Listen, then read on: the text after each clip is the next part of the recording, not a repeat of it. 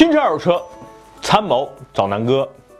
咱们呢，这是春节 SUV 特别版啊。那今天呢，给大家推荐的是可能在这个市场上，大家关注度最高最高的这个这个区间啊，就是在十五到二十万区间的 SUV 怎么选，也是最近我收到太多太多这个兄弟们咨询的一个一个问题啊。所以呢，今天我罗列出来，按照价格区间啊，给大家推荐这么几款。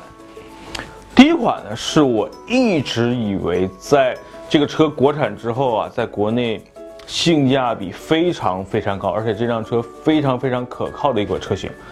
它呢是来自广汽三菱的欧蓝德。我最早接触这款欧蓝德呢，应该是在三年前，我的一个发小。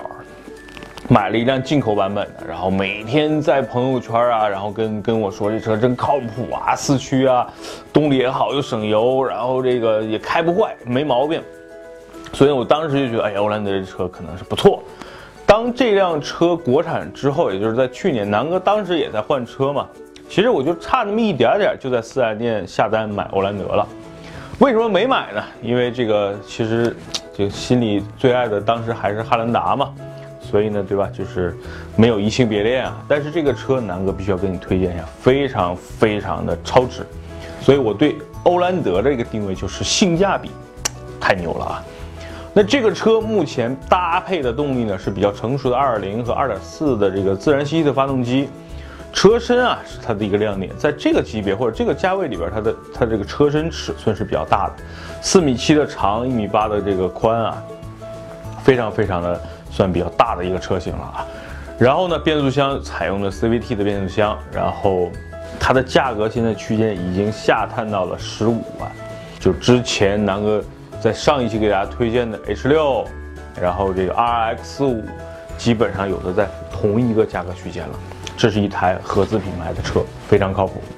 那当年他打的这个广告语叫二零四七，什么意思呢？就是说，你二十万能够买到一个四驱七座的 SUV，所以呢，当时的这个啊口号也吸引了不少这个喜欢它的这些听友啊，或者是车友。那这辆车还有一个是用的是一套四适时的四驱系统，带中央差速器的啊，所以这是这辆车的一个杀手锏，也是所谓的三菱这个品牌的一些资源匹配到这辆车上。那这个车呢？南哥推荐两款，一款呢是价格就是在十五万上下，就是一十六万九千八的这个叫二点零升的荣耀版。荣耀版有什么配置啊？其实已经非常高了啊。刚才说了，四米七的这个长度，宽一米八，高呢整个将近一米七，一米六八零，轴距两米六七零。十六万九千八这个车就配了哪些配置啊？第一有真皮座椅。第二呢，有这个 ESP，当然还有电动天窗，然后呢，还有前排的电这个电座椅加热，然后呢，还有智能钥匙，包括这一键启动，然后整个安全性啊，双区的自动空调啊，这辆车匹配的配置就已经非常的全了，所以这是在性价比，尤其是二点零这个排量上，南哥最最先给你推荐的。现在是十六万九千八，市场上应该有一万块钱上下的优惠，这个可能根据每个城市的不同会有些区别，但是超值啊。第二个呢，就是我推荐你可以一步到位的这个车型，就是二点四的豪华版，市场售价呢是十六万九千八，也就是我去年差点下单的这版啊。这个有哪些配置呢？除了刚才说的那些什么什么真皮座椅呀，这个现在匹配了电动的后备箱。然后呢，有这个换挡拨片，然后呢，又多了两个座椅，就是七座，然后呢，还有电座椅加热，然后什么智能钥匙、导航，然后多了一个 LED 的前前灯，所以呢，我觉得这个整个的这个车，就是你在二十万上下能够买一个七座，然后四驱，然后配置又比较全的车，那这是一个非常好的一个呃车型的一个推荐。那我总结这辆车有几个优点。第一呢，它的这个技术是比较成熟的，它到现在欧蓝德这个车型已经发展到第四代了，而且现在是国产，价格低。第二呢，就是说你现在在二十万能够买到一个四驱七座合资品牌，可能这个车是不二之选。第三呢，这个车刚才说尺寸是比较大的啊，所以它空间会比较大。第四呢，它的配置相对来说已经挺高了，基本上已经达到一个够用的一个状态。那欧蓝德这个车市场销量虽然不高，但是呢，我还是为什么认可它？确实就是口碑是不错的。那这个车呢，也有一些小小的不足啊。第一呢，就是这个车虽然刚才说了低配都是真皮座椅，但是呢，这个座椅的舒适度确实有点差，就我往上这个座椅坐有点偏硬。第二呢，因为它用的是2.0和2.4的这个自然吸气发动机，匹配的是 CVT 的变速箱，开这个车就和我以前开天籁很像，起步呢略微有那么个感觉，会有一点肉。第三呢，就是说，嗯，刚才说的这个啊十九万那个豪华版啊，它虽然是七座，但是这个第三排的七座啊，确实空间有点太小了，坐两个孩子还不错，但是一个成人坐在后边就有点特别难受了。所以呢，我觉得这是欧蓝德这个车的几个不足吧。所以我觉得大家一如果说就是刚需七座，然后呢就想有一个偶尔有这么一个过渡，我觉得它能够满足你的一个要求了。那如果说你经常坐七座，嗯，南哥绝对不会推荐你买七座的欧蓝德。五座其实是最实用的，所以刚才南哥推荐十五万多、十六万那个啊，就是二点零升的那个欧蓝德是挺实惠的啊，买那个挺靠谱。那然后呢，咱们把价位呢再往上探到二十万上下。我为什么把它要拉往上拉？因为欧蓝德主打的呢，应该是和刚才合资品牌很像，在十五到二十万的一个区间。那二十万往上，我推荐的这款车呢，可能也不是市场上热销的一个主流，但是我对这个车是非常认可的。那这个车呢，就是雪佛兰的探界者。那这个车，我觉强调三点，就是动力、动力加动力。我去试驾过这款车，然后这款车本身在美国的销量也不错，基本上通用集团把它最核心的一些配置都已经放到这款车上了，比如说 2.0T 的发动机，然后呢，比如说特别大特别大的，就我感觉这个车感觉让我特别惊艳的就是我坐在这车里，哇靠，这么这么大的一个天窗，然后呢，就是现在通用现在当家的主打的 9AT 的变速箱。然后刚才说这款 2.0T 的发动机，有一百九十一千瓦的这个马力，然后三百五十三牛，非常大了。这在同级别里，这个 2.0T 的发动机的这个技术参数，这个已经是非常非常牛逼了。所以这个车基本上就匹配了一个黄金的动力组合，9AT 加 2.0T。然后呢，这个车在同级别里空间是比较大，因为它是一个五座车，所以它的空间的利用率也非常的高。那我推荐的车呢是什么呢？就是如果说你喜欢这个品牌，喜欢这个车型，我倒是建议你直接一步到位就买它的顶配，就是它最近新出的，也不是差不多有三四个月了吧，它叫 RS，就是整个全黑的车身，然后在整个中网上有一个 RS 标，非常有动感啊。包括行李架，包括轮毂，包括这个前后包围，全部都是一个黑色的车身，非常非常的酷。然后最近大家如果在网上看一些视频啊，一些车评啊，媒体的一些视频，基本上都拍的是那款叫叫暗夜叫耀黑车身的那个车型，非常非常的帅，而且配置非常的丰富啊。那雪佛兰目前对于探界者实际上是一个。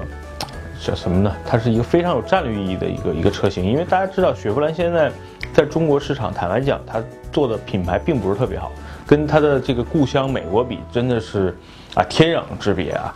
但是呢，这款车其实是雪佛兰想想在中国重新建立起来，像当年比如说这个啊啊迈锐宝啊等等打下的这种基础。所以呢，我觉得呃目前的这个车，你看整个内饰。虽然谈不上豪华，但是整个的功能啊，包括配置啊，是非常非常全的啊。然后呢，刚才说这个特别特别大天窗，是让我特别特别觉得哇，这个车的天窗做到差不多百分之七十五的一个面积啊，真的挺帅的啊。这个车开着这个车，真的是你自驾在路远，这个比如说郊区啊、山里啊，对吧？把天窗打开，看看星星，看看月亮，我觉得是非常非常好的一个享受。然后呢，就是这辆车的一个 2.0T 的发动机，它的这个动力呢调教的其实是还略微保守。大家知道，在整个现在的昂科威啊。包括同级别的那个 ST 五啊，它基本上把扭矩已经拉到了四百牛，但是整个功率是一样，所以这个发动机也算是一个黄金动力。目前在整个通用集团也是一个非常非常主打啊。另外呢，九 AT 的这个变速箱也非常非常的，目前啊从市场的口碑来说是非常靠谱的，比之前的八 AT 啊、六 AT 啊要好很多，顿挫感等等的，我觉得在这一代上得到了一个很好的解决。另外呢，这款车型也用了这个 ANC 的主动降噪的科技，顶配的车型也同样用的是我特别喜欢那个 BOSS 的音响，所以我觉得把这些刚才说的一切组合到一起，就是整个探界者的优点：第一，动力猛；第二，操控好；第三，配置高；然后呢，安全性特别好。最后，综合这么多，加上它的售价应该二十五万，应该能够拿下它的一个高性价比。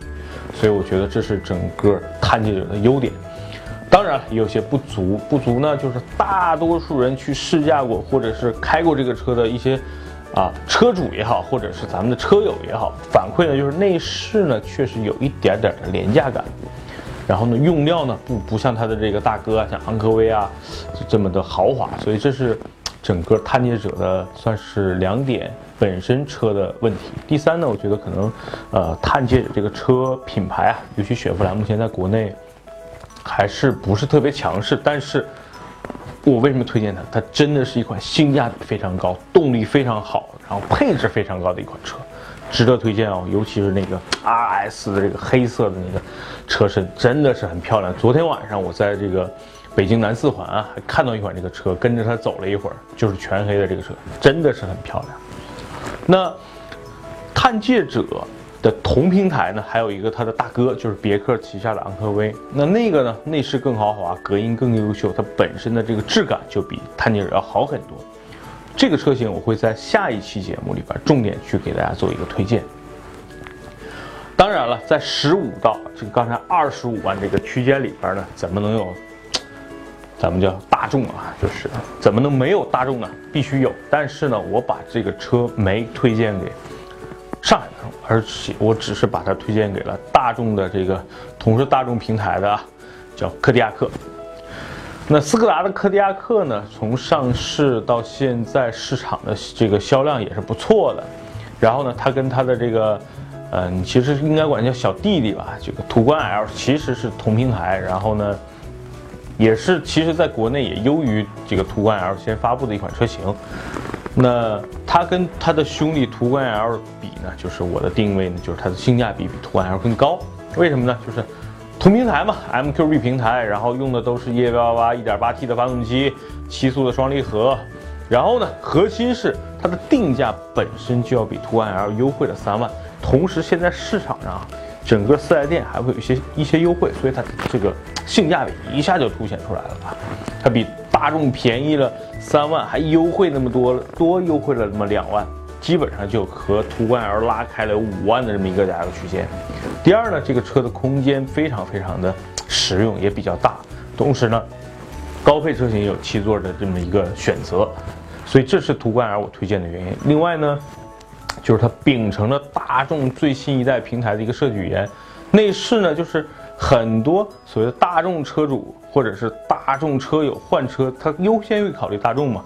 比如原来我开捷达的，我开的是比如说朗逸的，那我开这个柯迪亚克，他会觉得非常熟悉，因为嗯，这个内饰基本上和我原来的捷达很像嘛，对吧？这个内饰和我以前开的朗逸很像嘛，所以基本上会很亲切。所以呢，很多。比如说，原来开这个啊老车啊，然后现在换车的一些大众车主也非常青睐这个车型。